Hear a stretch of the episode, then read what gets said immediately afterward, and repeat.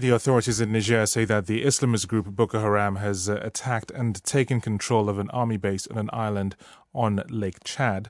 Troops from Nigeria, Chad, Cameroon, and Niger last month managed to drive Boko Haram from many areas. Let's speak to Yan St. Pierre, who's uh, CEO of the Berlin based security firm MOSECON.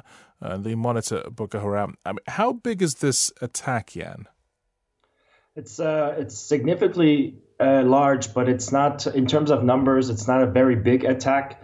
Uh, it's the, a larger scale attack compared to the last few weeks, but in terms of numbers, um, there's it's still not very accurate. But we're talking about a few hundred uh, fighters, or maybe a, oh, just above a hundred fighters in, in different uh, motorized canoes. And uh, this is not a large scale attack, but uh, it's very significant.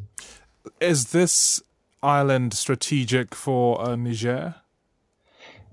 Pretty much every island uh, on Lake Chad has a strategic value because it allows Boko Haram or other fighters to uh, have a, a bridge or, or, or um, a trampoline to go to other places. It allows them to have a broader strategic uh, maneuver. It allows them to jump from one place to the other. Uh, so, strategically speaking, yes, in terms of, of logistics and strategy, it is uh, indeed very valuable.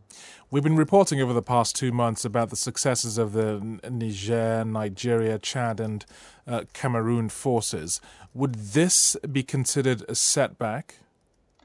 No, it's uh, it's you can't consider Boko Haram or, or, similar groups as being one army that you can defeat uh, in a very short campaign. This is a, a very fluid, a very diverse group uh, that is very difficult to counter. It's actually part of the process, if, if one could put it this way. Uh, there, it's not necessarily a setback, but it's part of the type of operation that is being conducted. However, uh, Boko Haram has still attack, uh, continued to attack even uh, despite the uh, election campaign and afterwards and, and, around the region. So it, it is part of the process, and it's by by all means not a a setback. And I guess what happens now is uh, the the forces in those areas will have to start thinking about taking this island back. Absolutely, it's uh, as I said, it's symbolically very very important. Strategically, it, it, does have value. So they have to do something about it uh, that goes beyond the PR. Um, Niger has very often been considered to be the weak link within the MJTF. Uh, I'm sure the authorities there will be very uh, enthusiastic to prove the contrary. And um, we'll see how this mobilizes the MJTF structure once again to go into the second or third phase of the operation. Okay, thank you very much for joining us. Um, that is uh, Yan St. Pierre.